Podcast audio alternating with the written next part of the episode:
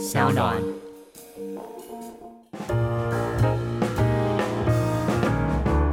耐人寻味的经典英式黑啤，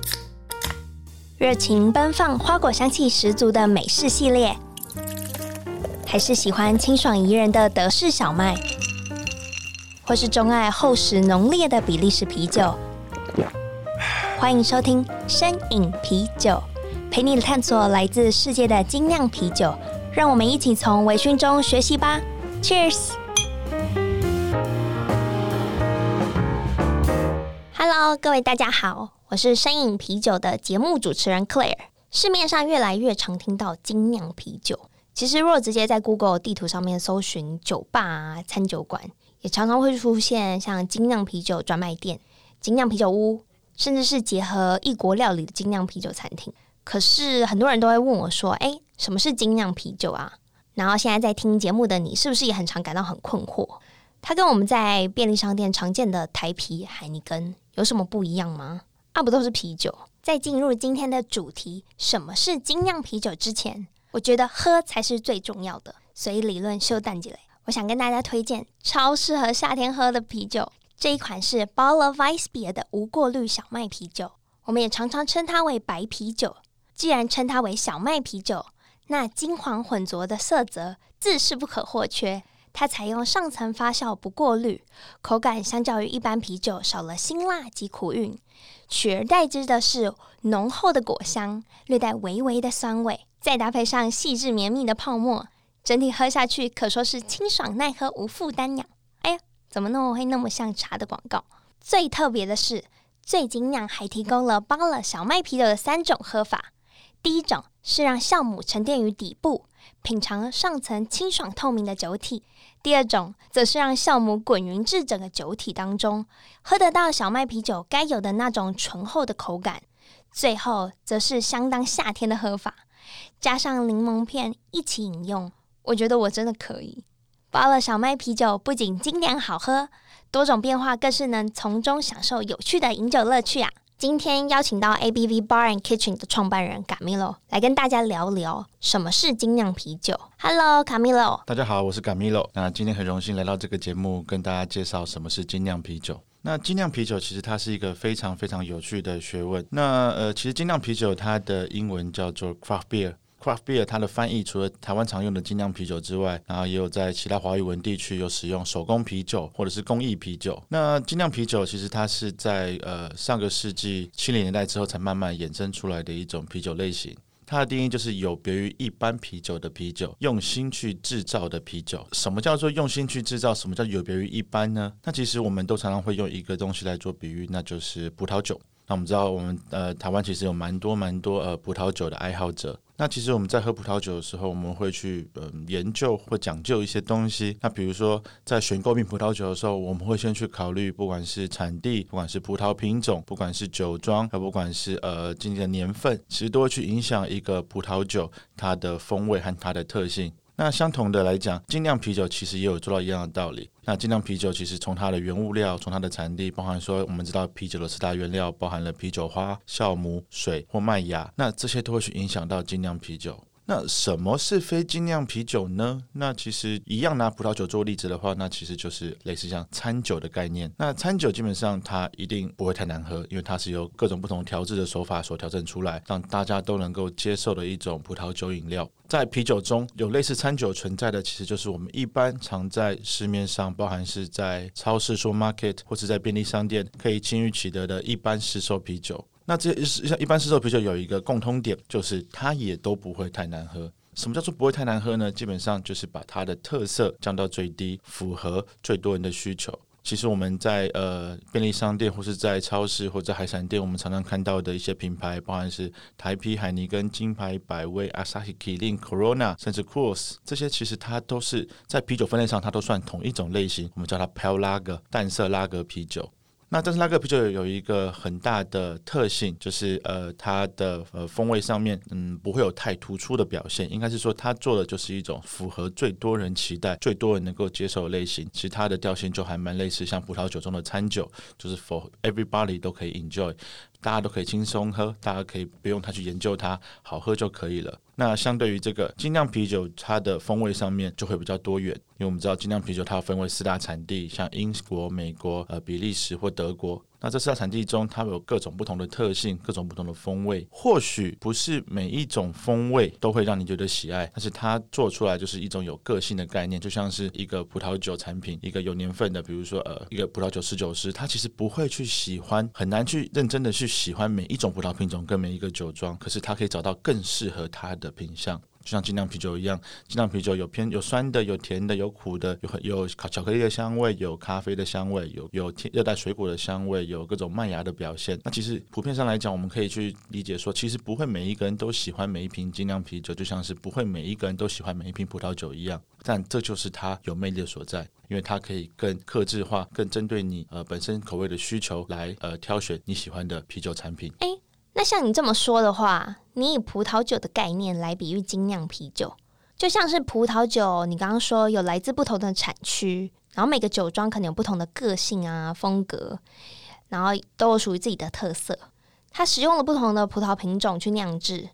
那对精酿啤酒来说的话，在麦芽的选用上有所不同吗？还是水、啤酒花，还是酵母？是不是有些微的差异啊？其实啤酒我们讲四大元素，那就包含着水、麦芽、啤酒花跟酵母四种元素，缺一不可。那基本上占啤酒最大的原物料是水。水其实它会根据它各地的特性不同，而会影响啤酒的风味。那最重要就是里面的矿物质。那矿物质高的水呢，我们一般叫做硬水；那矿物质低的水或微量矿物质的水，我们叫做软水。硬水跟软水的差异在于说，软水它其实因为它里面的矿物质最少，所以它最不容易去影响啤酒的风味，它可以带出啤酒原物料它完整的调性跟风格。那在硬水上面呢，那我们知道说，其实啤酒在发酵的时候，它所需要的一个环境，酵母它所发酵的一个理想的 pH 值的环境是在五点八到五点五之间。有些含矿物质比较高的水呢，其实呃包含像是比如说以碳酸盐为主的话，那它的水就会偏碱性。那碱性其实它不太适合酵母做发酵，所以其实嗯，先人的智慧其实他们就会去做一些改变。他们在没有办法调整水质的情况下面，其实他们就会运用我们讲麦芽的烘焙。那麦芽的烘焙怎么会去影响水质呢？那其实麦芽在烘烤的过程中，它的酸性会提升，借由调整麦芽烘焙的程度，就可以去呃调整整体加入水中的麦汁的酸碱度，那就可以得到他们所理想的发酵环境。那有一些地方的水质呢，它又特别特殊，比如说在德国 Goslar 或者莱比锡这些地方，他们的地下水质其实偏咸。那偏咸的水质就是会造就他们当地偏咸的啤酒。比如说，最近这几年我们比较能够在台湾喝到的一个啤酒类型叫做 Gose。那 Gose 其实它就是我们叫做叫盐小麦。它除了是用小麦来酿造之外，那它本身因为它的地下水质，呃，他们当地所使用的水质偏咸的关系，所以反而会带一点酸酸咸咸的口感。那这是水的部分。其实第二个我们会讲到的就是麦芽。那麦芽其实，嗯，它最大的特性是在于说，麦芽它基本上没有本身没有太大的区别，会区别麦芽会影响麦芽酿酒出来的结果的因素，其实是我们讲麦芽的烘焙程度。啤酒其实它是经过发酵所得来的产物。什么是发酵呢？其实酵母它会在无氧的环境下去消耗酒精，啊，讲错，是消耗糖类，产生酒精跟二氧化碳，那就是我们所知道的啤酒中的气泡跟酒精。但是这边要知道是说，其实本身麦子它在未发芽前，它跟发芽后它的特性是不一样的。那我们知道酿酒要使用麦芽，但是我们农夫直接在农场里面收成耕作的是麦子。那麦子跟麦芽到底哪里不一样呢？一般人其实不会不太容易去了解。那其实就在于说，他们有没有经过发芽这个阶段。麦子它里面会有淀粉，那这个淀粉呢，其实我们要知道说，其实糖类在自然界中，它最有效率的利用单位其实是小的分子，有效率的储存单位呢，其实是大的分子。我们酵母在发酵的时候呢，其实微生物其实没有办法直接利用大分子的糖类，就是我们说的淀粉，因为这个分子太大，它没有办法直接进入细胞里面，所以其实酵母它没有办法去消耗淀粉，就像我们人一样，我们不会说呃把一口饭含在嘴巴里面，它就会自动被我们吸收进去。但是相对的，如果我们含的是一口呃糖水或是含糖饮料，其实它会直接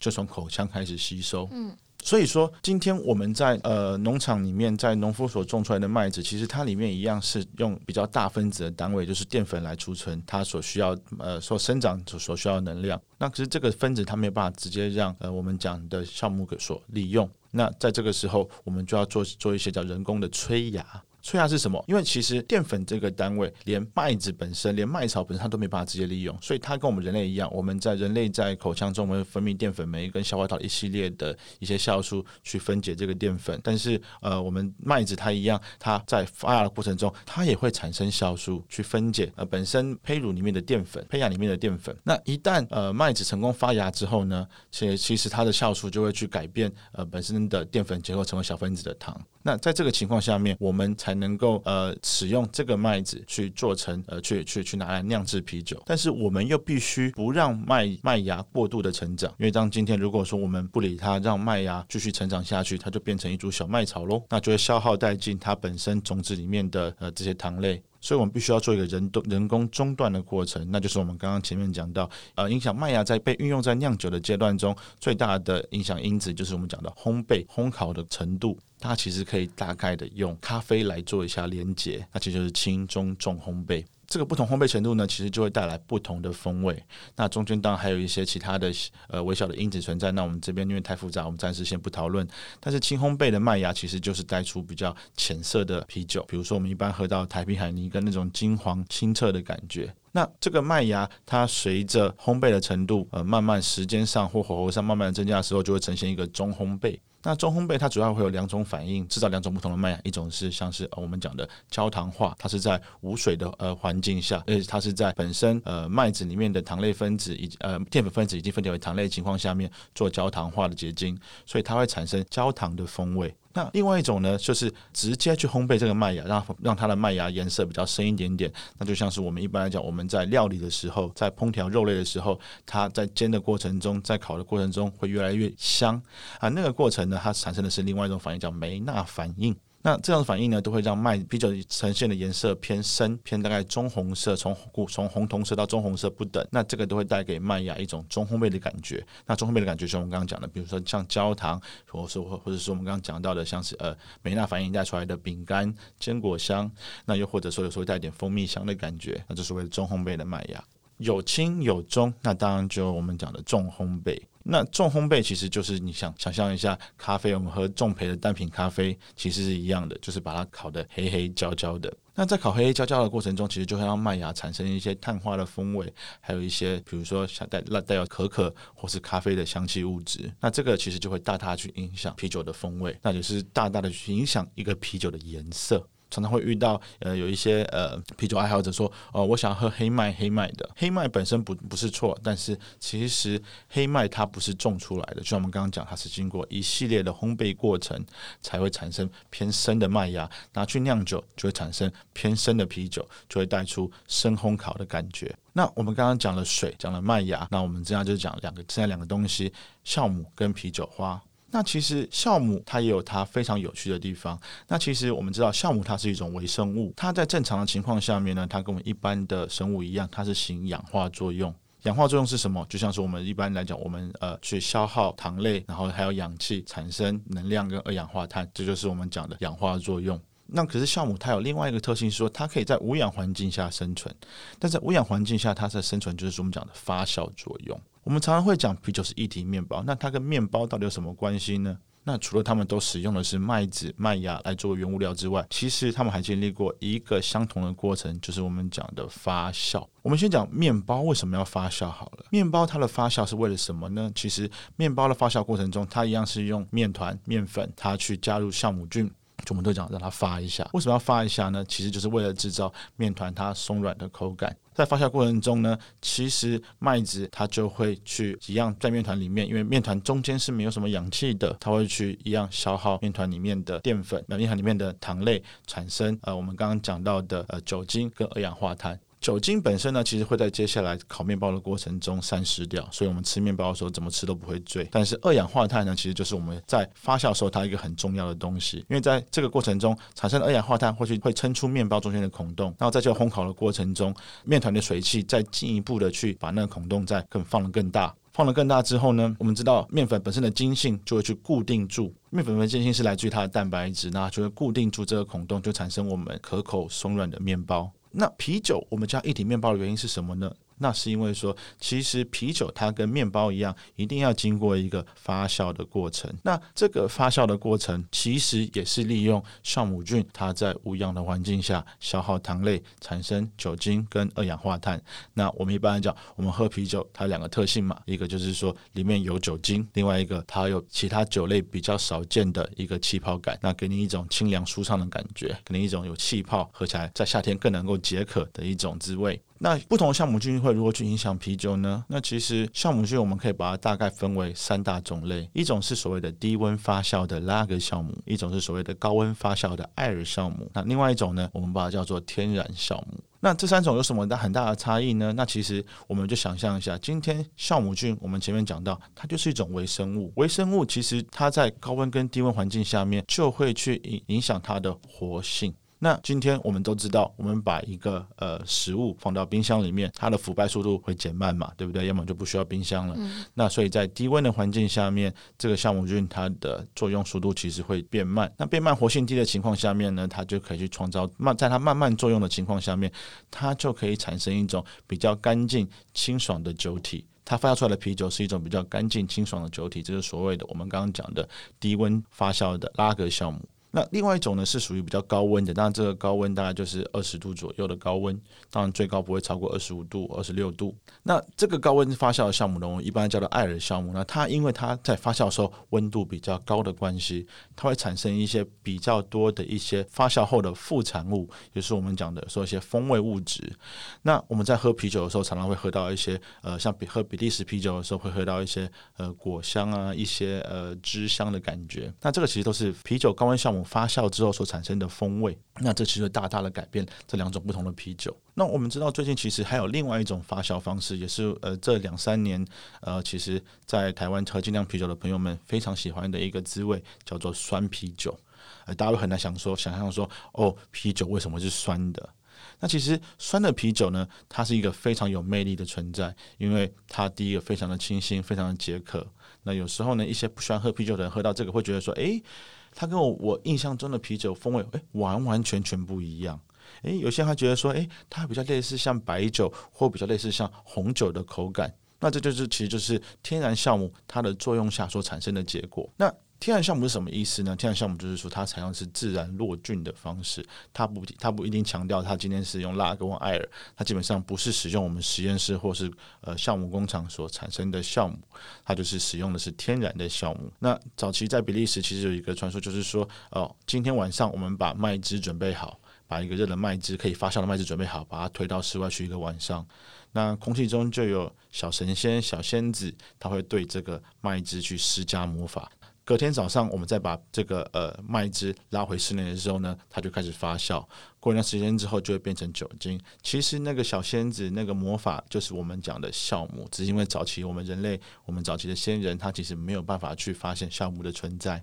所以他会觉得说，哦，这跟魔法一样。那这个天然发酵呢，其实它就会变成说，我们他们并没有去规定限制里面，应该说并没有刻意去控制里面那个那些呃酵母菌微生物的比例。所以它除了我们一般所知道的酵母菌之外，常常也会落入，应该说基本上一定会落入一些，比如说乳酸菌或者是醋酸菌。那我们知道发酵其实分为两大类，一种叫做呃酵母发酵，就是那另外一种其实叫我们叫乳酸发酵。那乳酸发酵完呢，它其实会留下来是什么？乳酸，而不是我们讲的酒精。所以在这情况下面，我们会得到一种呃比较偏酸的口感，一种那种清爽口感的一种酸啤酒。那它就会带给啤酒一个完全不同的风味。所以其实你看，光酵母这一段，它也会去大大影响啤酒的风味。那最后一个我们讲到原物料就是啤酒花。那在英文中，它的说法是 hop。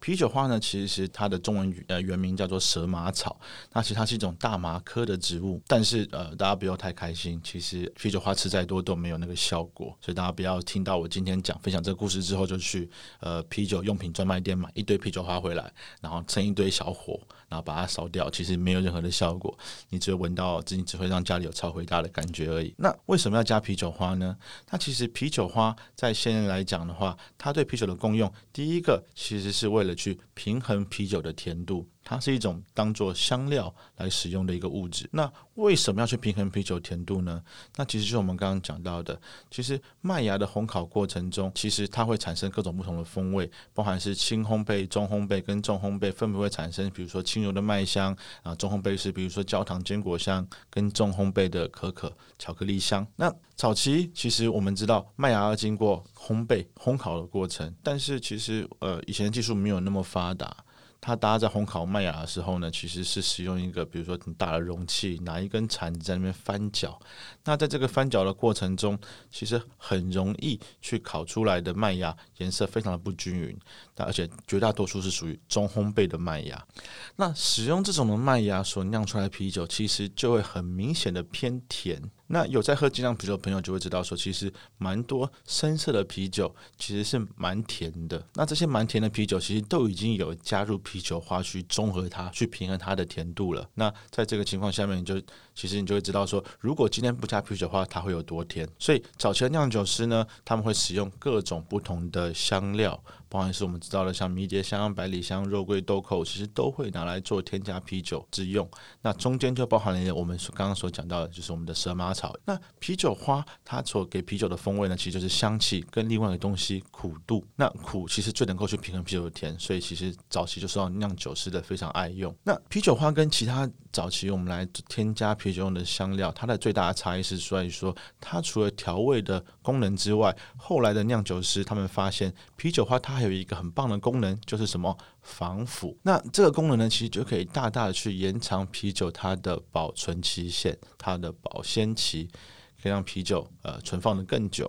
那所以啤酒花就自此开始傲立群雄，取代掉了大部分的香料作物，后来成为了我们知道讲啤酒花。其实啤酒花它的风味除了苦度之外，它还有它的香气在。那它的香气呢，后来慢慢的成为呃我们近代的精酿啤酒厂或者是我们现在酿酒师他所追寻的最重要的一个，反而是有点。苦度有时候没那么重要的，反而是他们追求的香气的来源。那这个香气可以很多变，比如说啤酒花，它分为几个比较大型的品种的来源，包含第一个是我们叫欧陆品种，它的风味上比较淡雅、比较细致、比较没有一个很明确的特定风味。那它的作用呢，就主要上就是拿来做平衡啤酒的甜度之用。那另外一种呢，比如说我们讲英式的啤酒花。英式的啤酒花呢，它除了苦度上面一般来讲比较强烈之外，它还有一些像把泥土和青草的气息，会带给啤酒一个完全不同的风味，更有层次的感觉。那近几年来，其实从二战过后，从呃二十世纪末期看来，最知名也是最多人广为使用，大家最歌颂，大家就莫过于那个美式啤酒花，或者我们另外像南太平洋、